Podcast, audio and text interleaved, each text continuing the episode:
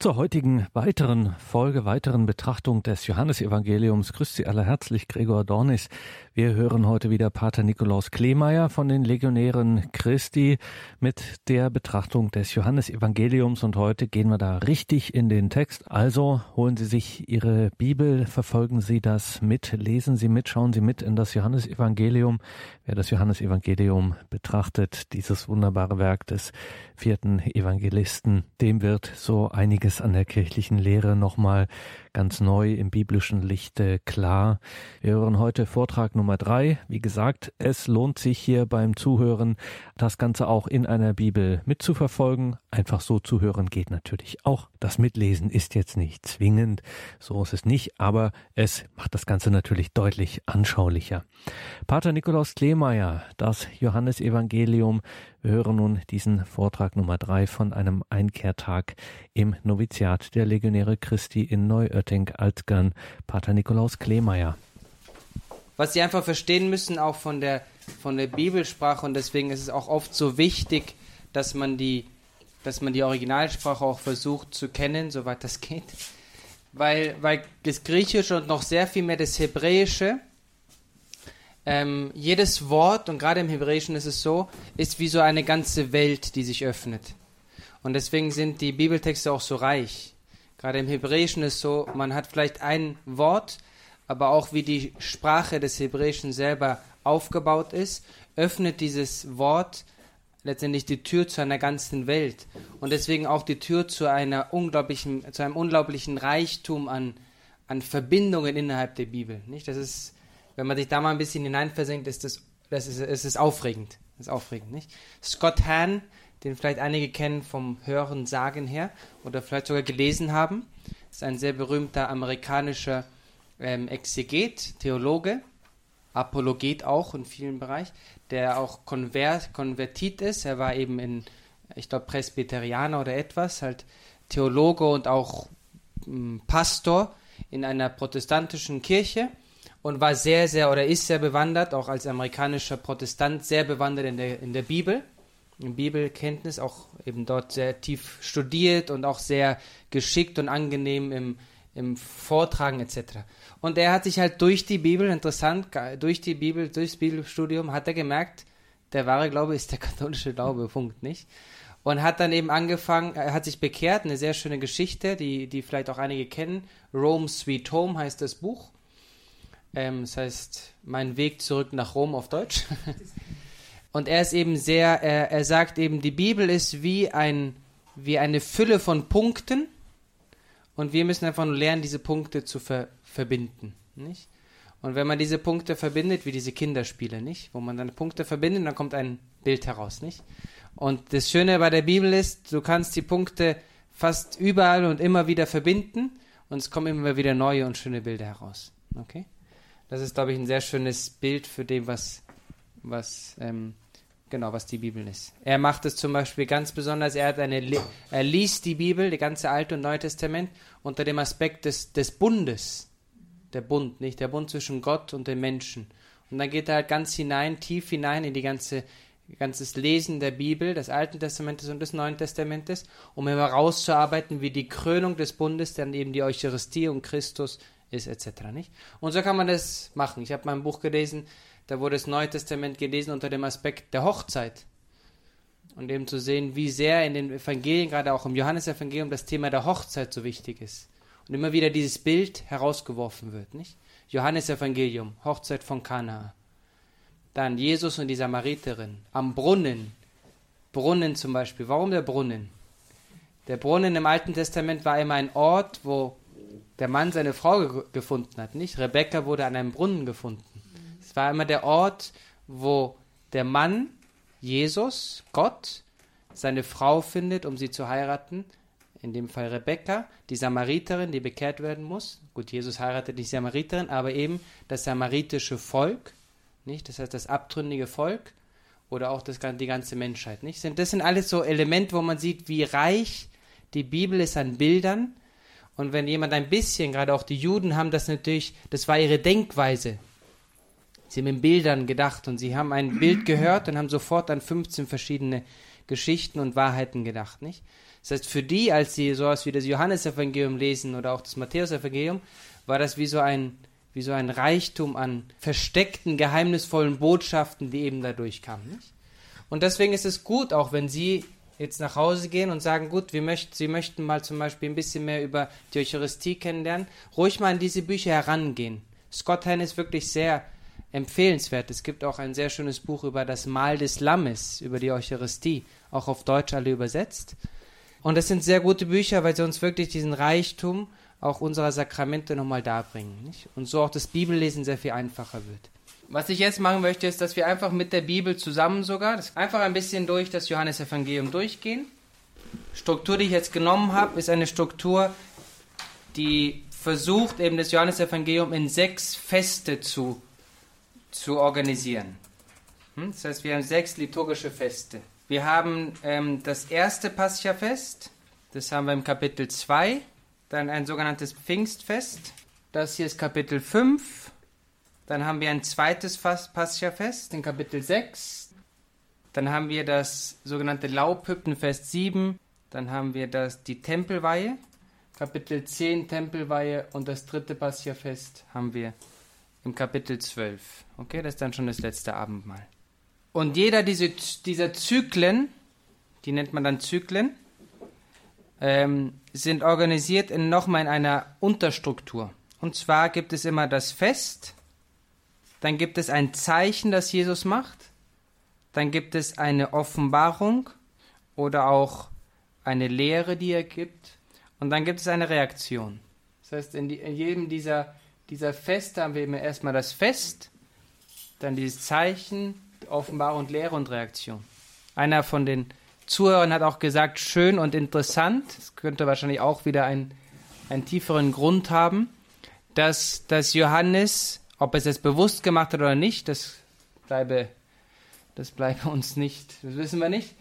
Aber dass Johannes eben immer die Feste, letztendlich so die Ankerpunkte, die jüdischen Feste sind. Das ist natürlich auch ein Zeichen dafür, dass er sich weiterhin auch verankert fühlt in der jüdischen Kultur. Und das ist auch wichtig, das sieht man auch gerade im, im Hebräerbrief, nicht? Dass das Christentum, auch wenn es etwas ganz Neues war und ist, doch von Anfang an immer sehr, sich sehr bewusst war, dass die Wurzeln ähm, doch innerhalb des jüdischen Glaubens sind. Und dass es da keinen Bruch, sondern eine Erfüllung gab. Dass Christus nicht gesagt hat, wir reißen die Zelte ganz ab, wir brennen die Schiffe, verbrennen die Schiffe gänzlich, sondern dass man aus dieser Wurzel heraus eben das Neue ähm, zieht. Nicht? Das ist eine sehr wichtige, ein sehr wichtiges Element auch unseres Glaubens. Nicht? Man nennt es auch ein bisschen, gut, Fachwort wäre eine Hermeneutik, Hermeneutik der Kontinuität. Das heißt, man versucht, ähm, die Heilsgeschichte als ein etwas kon als etwas kontinuierliches zu lesen und nicht etwas mit Brüchen. Okay?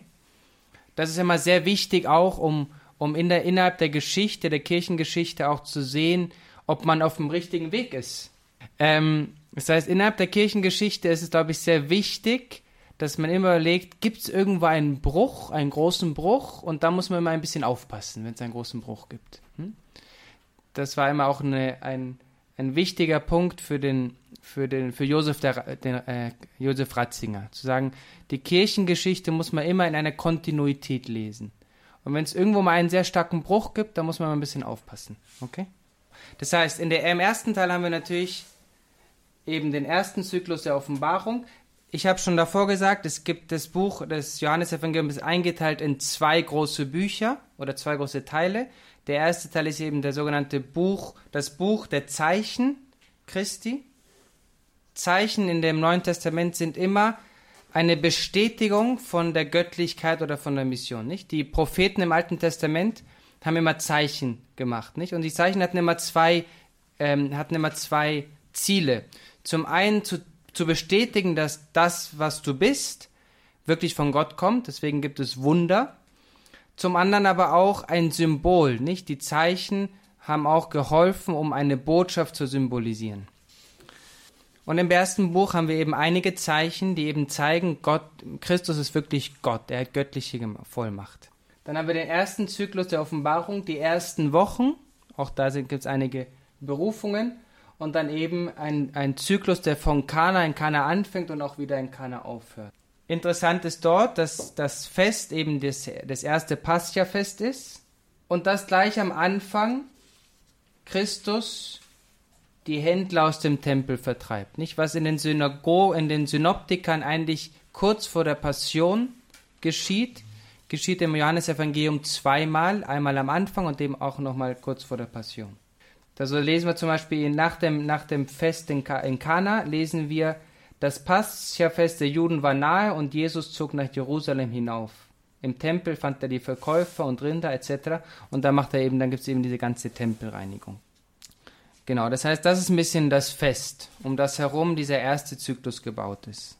Es gibt zwei Zeichen, die Jesus tut. Einmal das große Zeichen der, oder das große Wunder in Kana, eben die, die Umformung von Wasser in Wein.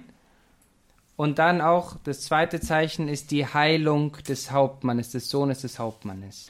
Ähm, und auch da wieder interessant, nicht zu sagen, das habe ich schon erwähnt, nicht, dass es anfängt, die Offenbarung Christi fängt eben an mit diesem Zeichen in Kana, eine Hochzeit.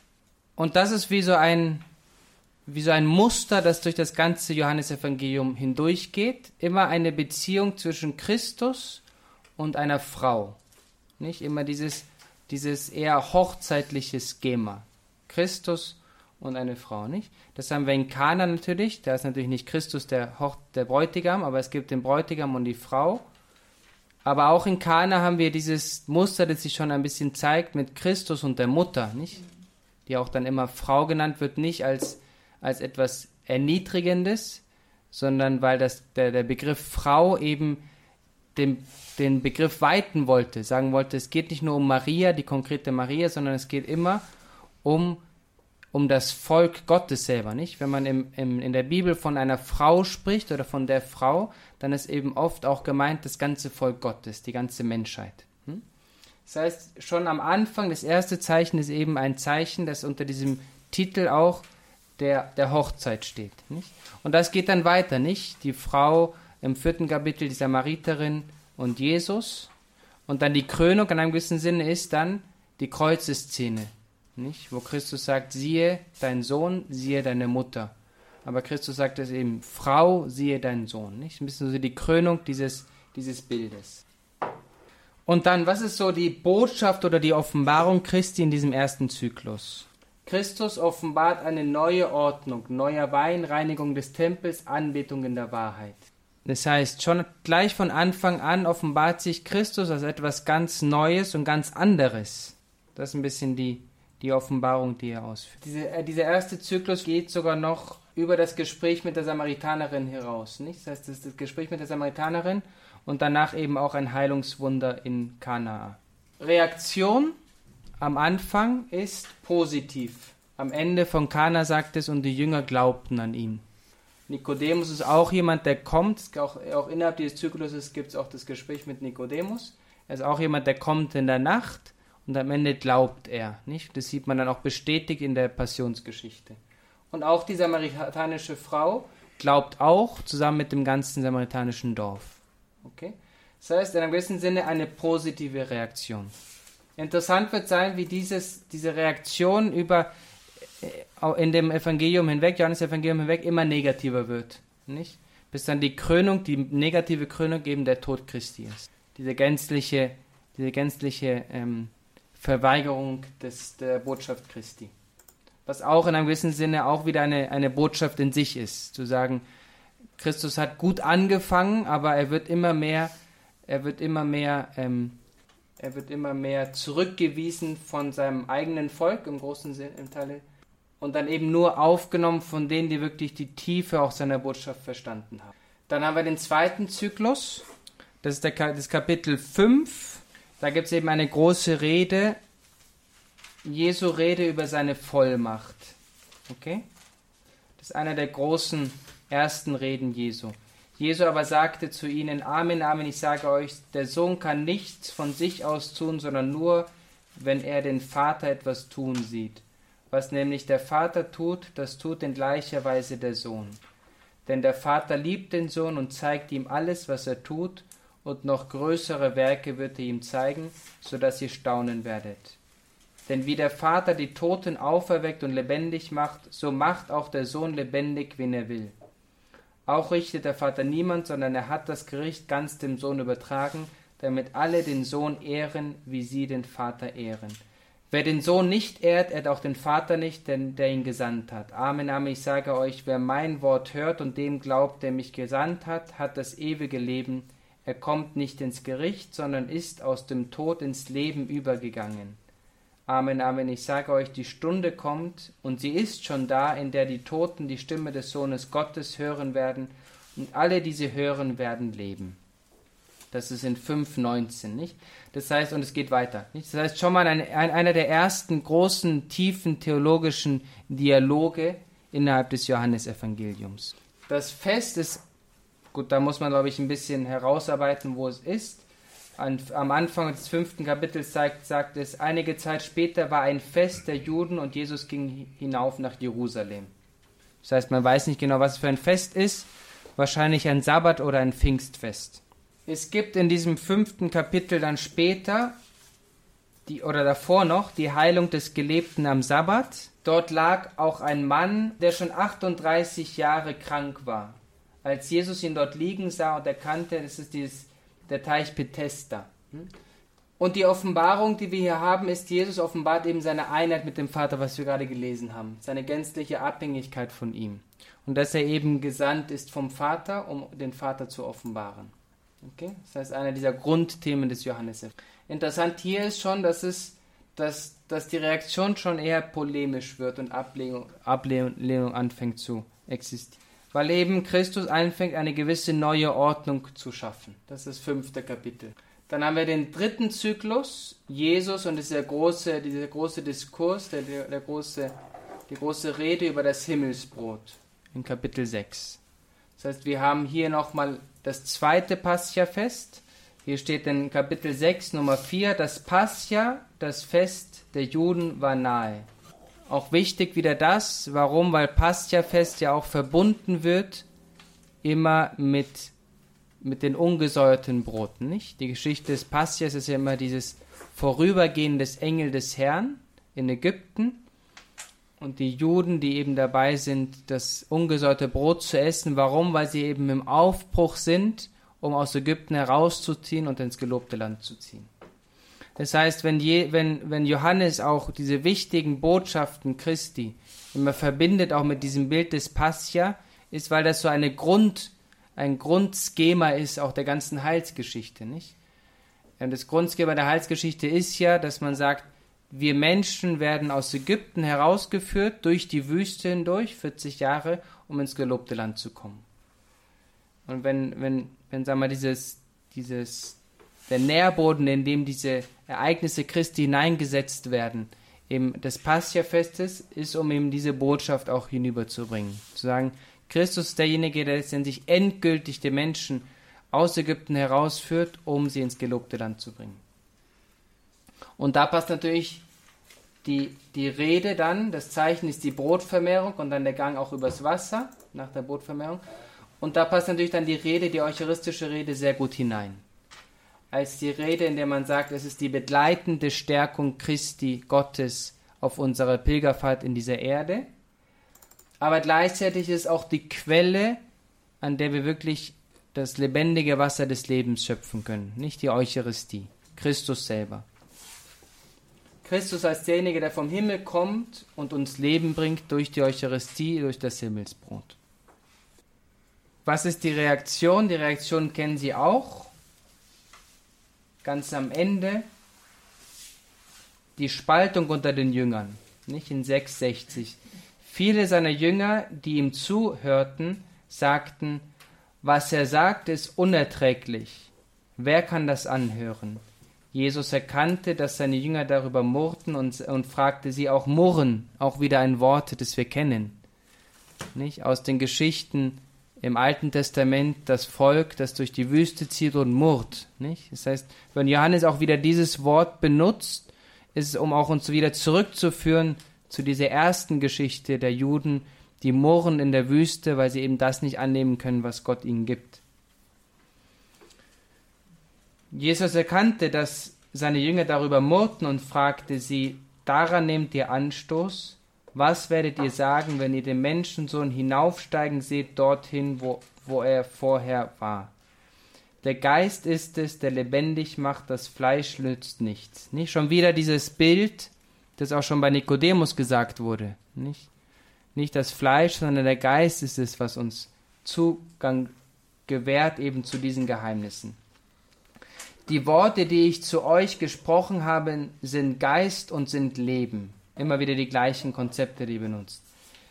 Aber es gibt unter euch einige, die nicht glauben. Jesus wusste nämlich von Anfang an, welches waren, die nicht glaubten und wer ihn verraten würde. Und er sagte, deshalb habe ich zu euch gesagt, niemand kann zu mir kommen, wenn es nicht von meinem Vater gegeben ist.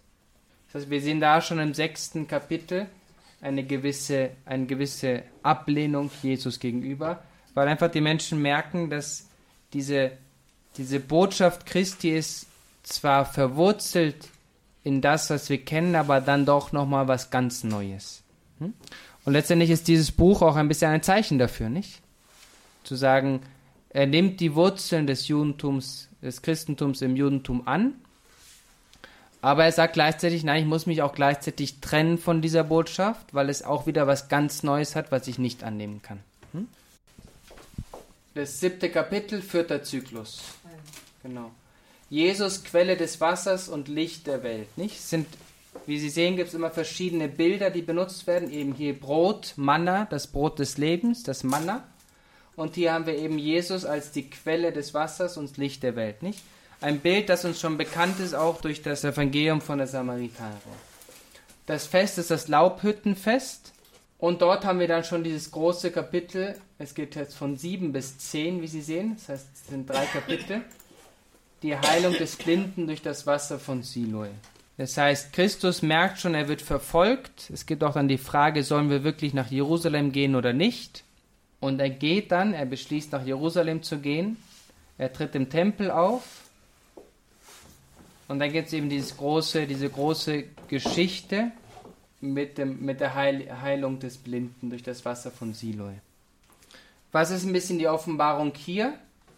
Hier haben wir Christus als das Licht, das Wasser, das den Durst des Menschen stillt und dann eben auch die Selbstoffenbarung, ich bin es.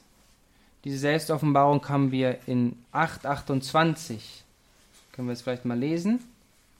In 8.21 sagt es, ein anderes Mal sagte Jesus zu ihnen, ich gehe fort und ihr werdet mich suchen und ihr werdet in eurer Sünde sterben. Wohin ich gehe, dorthin könnt ihr nicht gelangen. Da sagten die Juden, es, da fängt, fängt auch schon dieser Dialog mit den Juden sehr intensiv an. Da sagten die Juden, will er sich etwa umbringen? Warum sagt er sonst, wohin ich gehe, daran konnte nicht gelangen, nicht? Schon dieses, diese Worte, wohin ich gehe, nicht? Sie zeigt uns, dass, dass auch im Johannesevangelium dieser Zyklus sehr wichtig ist. Christus, der vom Vater gekommen ist, um in die Welt hinabzukommen, aber der gleichzeitig sich auch wieder vorbereitet, wenn seine Stunde gekommen ist, wieder zurückzugehen zum Vater. Er sagte zu ihnen, ihr stammt von unten, ich aber stamme von oben. Ihr seid aus dieser Welt, ich bin aber nicht aus dieser Welt. Ich habe euch gesagt, ihr werdet in euren Sünden sterben, denn wenn ihr nicht glaubt, dass ich es bin, werdet ihr, werdet ihr in euren Sünden sterben. Da fragten sie ihn, wer bist du denn? Nicht? Die, die Frage ist wieder sehr ähnlich wie die Frage des, äh, des Moses beim Dornbusch. Sag mir deinen Namen. Jesus antwortete, warum rede ich überhaupt noch mit euch? Das ist ein bisschen die Ironie vom Johannes auch, nicht? Ein bisschen so, es reicht doch jetzt. Er hätte, ich hätte noch viel über euch zu sagen und viel zu richten, aber er, der mich gesandt hat, bürgt für die Wahrheit und was ich von ihm gehört habe. Sie verstanden nicht, dass er damit den Vater meinte. Da sagte Jesus zu ihnen, wenn ihr den Menschensohn erhöht habt, dann werdet ihr erkennen, dass ich es bin. Okay, das ist ein bisschen dieser, dieser Knackpunkt, dieser wichtige Punkt. Wenn ihr den Menschensohn erhöht habt, das ist ein bisschen das, was wir auch schon im zweiten, im zweiten Teil gesagt haben, der erhöhte Menschensohn, der alle an sich zieht, dann werdet ihr erkennen, dass ich es bin. Okay? Und wenn, wenn im Evangelium, gerade im Johannesevangelium, diese Formel genutzt wird, benutzt wird, ich bin es, dann geht es, dann möchte Johannes immer uns zurückführen auf diese erste Gottesoffenbarung, diese erste Theophanie beim Dornbusch. Okay? Und das ist ziemlich unerhört, weil sich Gott, weil sich Christus dort wirklich gleichstellt mit Gott, mit Yahweh. Und wir sehen auch schon in diesem Dialog, dass, dass die Juden, dass ein wachsender Hass gegen Jesus entsteht. Ausnahme ist natürlich der Blinde, der Blinde, der sogar bereit ist, eine, eine tiefe, ein, einen tiefen Glaubensakt Jesus gegenüber darzubringen und sogar von der Synagoge ausgestoßen zu werden. Die, die Geschichte kennen Sie, nicht? Dieser blind geborene Mann, der eben geheilt wird von Christus, aber selbst dann nicht merkt oder nicht wirklich realisiert, wer dieser Christus ist, dann eben ausgestoßen wird von der Synagoge, weil er vor den, vor den Rabboni, vor den hohen Priestern eben ähm, Christus bekennt und dann aber später nochmal Christus begegnet und dort nochmal einen Glaubensakt macht und ihn anbetet. Das war, haben wir auch, auch im ersten Vortrag haben wir diese Stelle gelesen, nicht? Dieser, ähm, dieser Blinde, der Christus anbetet. Dann haben wir das zehnte Kapitel, den fünften Zyklus, zehnte, elfte Kapitel. Jesus gesendet oder gesandt und geheiligt für die Mission. Wir haben als Fest die Tempelweihe, eines der wichtigen Feste. Interessant, dass die Tempelweihe auch das Fest des Lichtes ist. Okay, es war war, ein, war eben die Tempelweihe des, ich glaube, es war des zweiten Tempels, nach der Zerstörung des Tempels, wurde in der Zeit nach der, der, nach der Makkabäer wieder der Tempel erbaut. Und seitdem gab es eben die, das Fest der Tempelweihe im Judentum. Und es war eben auch ein Fest des Lichtes. Auch da wieder interessant, nicht? Es ist auch eine Botschaft, zu sagen, Christus ist derjenige, der wirklich das Licht bringt. Und das große Licht wird eben gebracht die Auferstehung, die Auferweckung des Lazarus. Okay, das ist das große Zeichen jetzt im fünften Zyklus. Die Auferweckung des Lazarus. Das heißt, wir haben hier die Auferstehung des Lazarus und das große, die große Offenbarung ist, dass Christus selber sich offenbart als der Sohn Gottes und als das Leben an, in sich und die Auferstehung, nicht? Da ist eben dieser schöne Dialog von Christus mit Martha. Den können wir jetzt auch kurz mal lesen.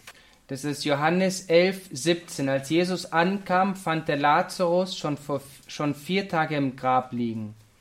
Bethanien war nahe bei Jerusalem, etwa 15 Stadien entfernt. Viele Juden waren zu Martha und Maria gekommen, um sie wegen ihres Bruders zu trösten. Nicht? Auch wir, hier haben wir wieder den Ort. Es wird betont, dass es eben in der Nähe von Jerusalem ist, um auch wieder zu sagen, es ist, es ist ein Ereignis, das für die Heilsgeschichte wichtig ist. Als Martha hörte, auch wieder das Hören, nicht? Im Evangelium ist immer sehr schön, wenn man ganz besonders Augenmerk legt auf, auf die Verben, nicht? Das, was die Verben sind, die, die sagen uns immer sehr viel über das, was geschehen, geschieht. Als Martha hörte, dass Jesus kommt, ging sie ihm entgegen. Nicht? Auch wieder dieses Entgegengehen. Maria aber blieb im Haus. Martha sagte zu Jesus, Herr, wärest du hier gewesen, dann wäre mein Bruder nicht gestorben aber auch jetzt weiß ich, alles, worum du Gott bittest, wird Gott dir geben. Jesus sagte zu ihr, Dein Bruder wird auferstehen. Martha sagte zu ihm, Ich weiß, dass er auferstehen wird bei der Auferstehung am letzten Tag. Jesus antwortete, Ich bin die Auferstehung und das Leben. Wer an mich glaubt, wird leben, auch wenn er stirbt, und jeder, der lebt und an mich glaubt, wird auf ewig nicht sterben. Das ist auch wieder so einer dieser Meilensteine. Okay? Christus, gerade im Johannesevangelium, hat immer, immer wieder diese Formel Ich bin. Nicht nur Ich bin, Punkt, sondern eben auch Ich bin das Leben, der Weg und die Wahrheit. Ich bin das Leben und die Auferstehung. Um eben zu sagen, ein bisschen was wir auch hier gelesen haben, nicht so sehr, ich zeige euch einen Weg zu Gott, sondern ich bin derjenige, der Gott direkt, weil er eben auch Gott ist, offenbart. Das heißt, der Weg, der Weg zu Gott geht einzig und allein durch mich selber. Wer an mich glaubt, der wird leben. Jeder, der lebt und an mich glaubt, wird auf ewig nicht sterben. Das heißt, sehr zentralisiert, sehr gebündelt, alles über Christus. Interessant auch, wie man sieht, Martha geht schon sehr weit, aber sie traut sich irgendwie nicht. Hm? Sie sagt, ich weiß, dass es geschehen wird, die Auferstehung am letzten Tag, so, so ein bisschen noch von der Distanz. Sie traut nicht zu sagen, Christus, du bist die Auferstehung, sondern du wirst es irgendwie machen, dass er auferstehen wird. Und Christus zieht, sich, zieht das auf sich und sagt, nein, ich bin die Auferstehung und du musst daran glauben, dass ich derjenige bin, der das äh, bewirken wird. Und dann aber schon diese wunderbare Offenbarung und dieses wunderbare Glaubenszeugnis der Martha.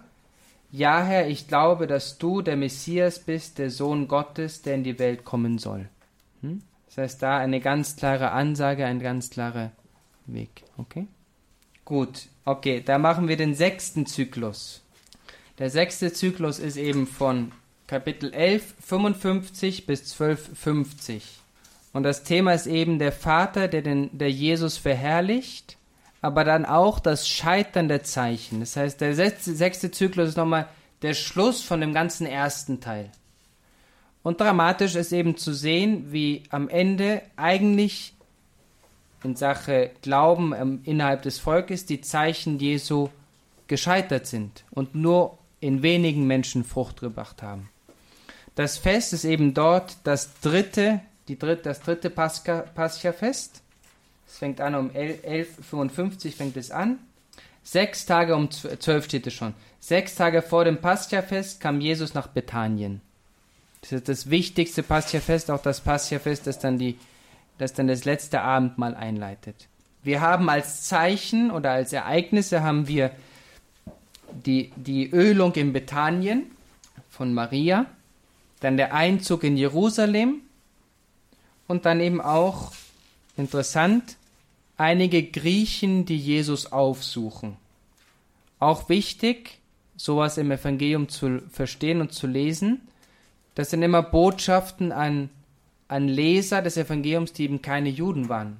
Nicht um zu sagen, die Botschaft Christi übersteigt auch nur die hebräische Welt, sie übersteigt sie und geht auch an die griechische Welt, das heißt an die ganze Welt hinaus.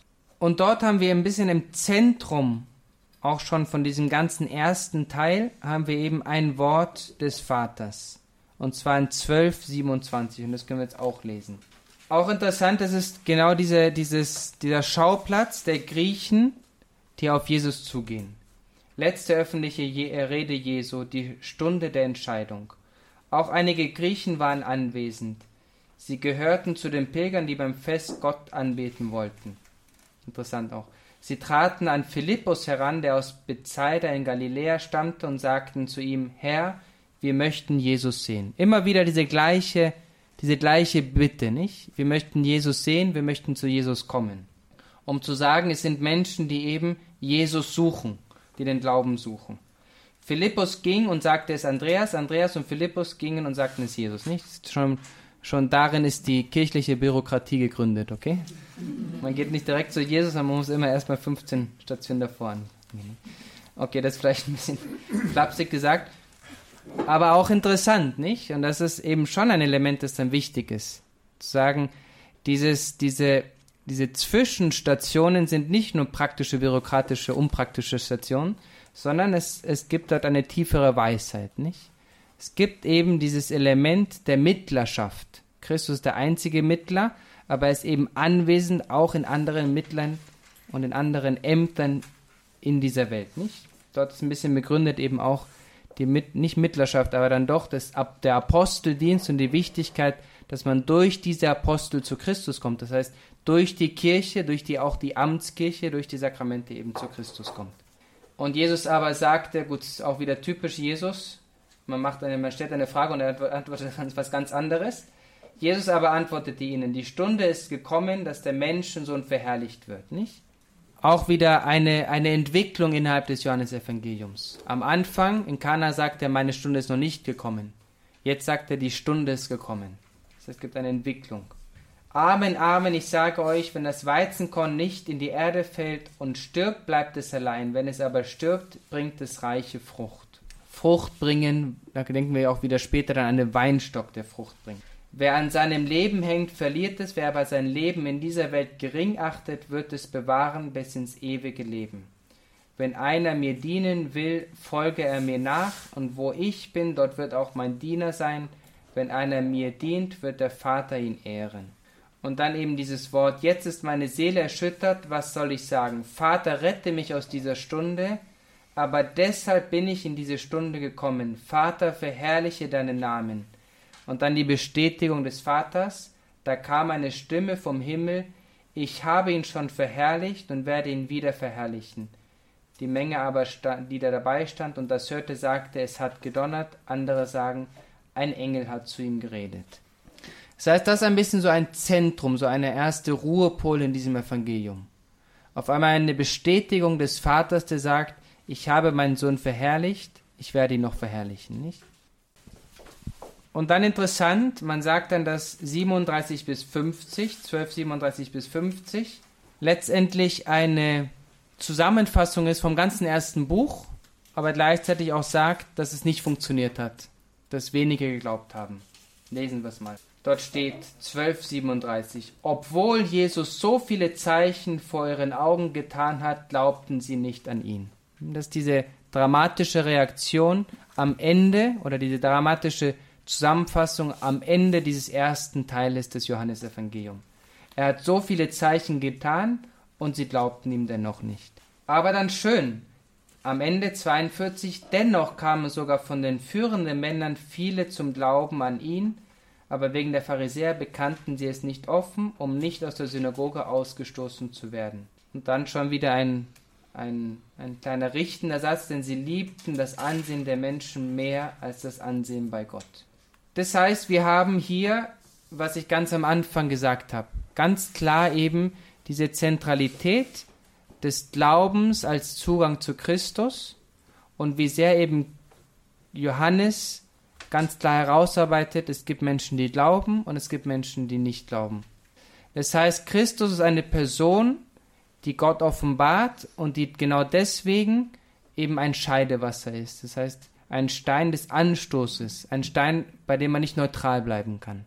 Auch etwas, was im Alten Testament auch immer wieder anwesend ist. Im Alten Testament ist der Unterschied Unglauben, Glauben oft gezeigt als diejenigen, die gerecht sind oder die Weisen und diejenigen, die Frevler sind und die eben dumm sind, das heißt die Nicht-Weisen, die Nicht-Klugen. Hm? Auch immer dieser Unterschied. Weil es immer so im Glauben, Gott lässt nicht, bei Gott bleibt man nicht gleichgültig, sondern er fordert immer eine Antwort. Und das Evangelium zeigt eben, es gibt beide Antworten. Es gibt die glaubende Antwort, es gibt die nicht glaubende Antwort. Gut. Interessant jetzt nach diesem, nach diesem letzten Teil die Reaktion haben wir jetzt schon gesehen. Es gibt die Reaktion des Glaubens, es gibt die Reaktion des Unglaubens, nicht? Eine Zuspitzung gibt es dann doch noch, und zwar, dass die Juden beschließen, auch Lazarus zu töten. Das heißt, wir haben gesehen, wie die Reaktionen von einer positiven Reaktion am Anfang immer dramatischer werden, bis sie halt münden in, der, in dem Entschluss der Juden, Christus zu töten und auch Lazarus als jemand, der auch ein Stein des Anstoßes ist, weil er eben Zeugnis gibt von der Allmacht Gottes in Christus. Und so treten wir hinein in den zweiten Teil. Das Buch der Verherrlichung Christi und die Zurückkehr oder Rückkehr Christi zum Vater. Und in diesem zweiten Teil haben wir einen, einen einzigen Zyklus, der aber ein, dreigeteilt werden kann. Das ist eben der siebte Zyklus. Und zwar von 13.1, die Fußwaschung, bis 2031. Es fängt sofort an wieder mit dem Fest. Der erste Vers in 13.1 ist, es war vor dem Pascha-Fest, um zu sagen, das ist, worum wir sprechen. Worüber Jesus wusste, dass seine Stunde gekommen war, um aus dieser Welt zum Vater hinüberzugehen. Nicht? Wieder in ganz wenigen Sätzen die wichtigsten Elemente. Nicht? Das Pascha-Fest, das Wissen Christi um seine Stunde, dass sie jetzt gekommen war, und dieser Übergang, dieses er ist erstmal ist das Wort Fleisch geworden, das heißt, das Wort kam zu uns und jetzt ist die Stunde gekommen, damit das Wort wieder zurückgeht. Aber eben erfolgreich zurückgeht und mit uns einverleibt in einem gewissen Sinne zurück. Da er die Seinen liebte, die in der Welt waren, liebte, erwies er ihnen seine Liebe bis zur Vollendung. Hm? Dieser Vorspann. Die Zeichen sind natürlich, das erste große Zeichen ist die Fußwaschung selber, welche in einem gewissen Sinne nochmal eine Zusammenfassung ist von dem ganzen Leben Christi. Christus, der sich, der sich erniedrigt, der zu einem Sklaven wird, um uns ganz zu reinigen und uns so zu erhöhen. Und dann natürlich das große Zeichen der Erhebung Christi, das heißt Christus, der ans Kreuz erhebt wird, die ganze Leidensgeschichte Christi. Davor gibt es natürlich sehr lange und sehr intensive Bildreden, die wir auch schon alle kennen. Genau. Gehen wir mal jetzt in diese drei, es gibt drei Unterteilungen in diesem letzten Zyklus. Die erste sind eben die letzten Diskurse, die letzten Gespräche mit den Aposteln über die Stunde hauptsächlich. Dort ist eben eins der, oder es gibt zwei große Themen in diesen Diskursen. Eben einmal die Stunde der Erfüllung und die Verherrlichung und dann eben das Thema der Liebe, das Gebot der Liebe. Und so haben wir eben Kapitel 13 haben wir schon, haben wir schon erklärt. Zum einen das große Zeichen der Fußwaschung und dann am Ende des Kapitel 13 schon mal die erste Verkündigung des Gebotes der Liebe. Und dann Kapitel 14 haben wir das Versprechen, dass man den Heiligen Geist aussenden wird. Kapitel 15 haben wir dann eine dieser Bildreden, und zwar die Bildrede des Weinstocks. Dann im Kapitel 16 kommen wir nochmal zurück, auch zu dem Bild des Geistes. Und dann haben wir in Kapitel 17 diese große Abschiedsrede, das große Abschiedsgebet Christi. Man nennt es auch das hohe priesterliche Gebet. Das heißt, die Fürsprache Christi, der eben möchte, dass alles, was er gelebt hat und erlebt hat und erreicht hat, dass es Frucht bringt eben in den, in den Menschen. Und dann der zweite große Teil ist natürlich von 18 bis 19, ist die ganze Leidens, die ganze Leidensgeschichte okay, welche sehr unter dem Bild eines triumphierenden Christus steht. Ähm, auch wenn das Leid Christi sehr herausgehoben wird, so ist es doch immer ein Christus, der wie ein König diesen Thron des Kreuzes besteigt. Das ist so ein bisschen so eine Grund, ein Grundelement von der Passionsgeschichte ähm, des heiligen Johannes, des Johannesevangeliums. Das heißt, Christus wird immer wieder mit diesen Bildern des Königs und des triumphierenden Königs dargestellt. Es war so sehr, dass in, der, in, dem, in, der, in den ersten Jahrhunderten des Christentums hat man eigentlich sehr wenig Kreuzesabbilder gemacht. Auch zum Teil, weil natürlich auch das Kreuz weiterhin ein, ein Folterwerkzeug ähm, war, das noch anwesend war in der, in der, im, Römer, im, im Römertum. Aber gleichzeitig auch, weil man, weil man eben diesen triumphierenden Aspekt des Kreuzes heraustrieben wollte. Das war ein wichtiges Element. Und dann im Kapitel 20 haben wir natürlich dann die, die Geschichten der Auferstehung, in der sich Christus eben offenbart als derjenige, der den Tod überwunden hat und wieder zurückgeht zum Vater. Auch dort eben wieder ganz wichtig diese Stelle mit Maria aus Magdala, wo er eben fragt, wen suchst du? Jesus sagte, Frau, warum weinst du? Wen suchst du? Wieder dieses Wort suchen. Sie meinte, es sei der Gärtner und sagte zu ihm, Herr, wenn du ihn weggebracht hast, sag mir, wo, ich ihn wo du ihn hingelegt hast, dann will ich ihn holen. Jesus sagte zu ihr Maria, da wandte sie sich um und sagte auf Hebräisch zu ihm Rabboni, das heißt Meister. Und dann dieses Wort Jesus sagte zu ihr, halte mich nicht fest, denn ich bin noch nicht zum Vater hinaufgegangen. Geh aber zu meinen Brüdern und sag ihnen, ich gehe hinauf zu meinem, zu meinem Vater und zu eurem Vater. Das habe ich Ihnen schon mal erklärt, nicht? Zu meinem Vater und zu eurem Vater. Aber wieder diese Bewegung, nicht? Dieser auferstandene Christus, der sofort verkündet, er wird zurückgehen zum Vater.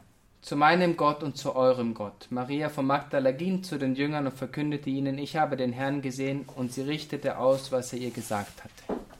Und zu guter Letzt haben wir dann den Epilog. Das heißt, dieser, dieser der, ja, der Epilog, der Nachtrag zum Evangelium 21. Welche, die Experten sagen das ein bisschen, der Epilog soll eigentlich noch mal ein bisschen darstellen, wie die erste Gemeinde gelebt hat. Klar, es ist natürlich eine Geschichte, noch eine Auferstehungsgeschichte, aber gleichzeitig sagt man, dass es wahrscheinlich später geschrieben wurde, um ein bisschen zu versinnbildlichen, wie die ersten Christen diese Auferstehungsgnade miterlebt haben. Nicht? Das heißt, diese diese Berufung und diese ersten Christen, die schon hinausfahren auf den See, um zu fischen. Das heißt, die auch schon diese apostolische Erfahrung gemacht haben, die Verkündigung Hm? Und gleichzeitig gleich am Anfang, von Anfang an merken, das funktioniert nur, wenn Christus dabei ist und wenn Christus die Frucht bringt. Und interessant eben, es gibt alle Elemente, die wir brauchen für die Kirche. Es ist eine sehr, ein, sehr, ein sehr kirchliches Kapitel. Wir haben Petrus, der eine ganz besondere Rolle hat, derjenige, der die Kirche führt. Er ist derjenige, der sagt, ich gehe fischen und alle gehen mit. Wir haben eher den kontemplativen Johannes, der ein bisschen dieses Erfassende hat, der merkt, wo ist Christus, wo finden wir Christus. Und dann eben diesen großen Dialog zwischen Christus und seinem Stellvertreter, in dem auch zur Sprache kommt das, was, was an Sünde anwesend ist in der Kirche. Aber dann immer wieder die Bestätigung, dass Christus durch Petrus und durch die Kirche eben wirkt und das Evangelium verbreitet. Das ist eben dieser, dieser große Nachtrag, der zum einen natürlich sehr schön ist, auch zum Meditieren, aber dann eben sehr, auf eine sehr interessante und schöne Art eben auch ein bisschen das Leben der Kirche, der ersten Gemeinden, aber auch das Leben unserer Kirche versinnbildlichen. Genau.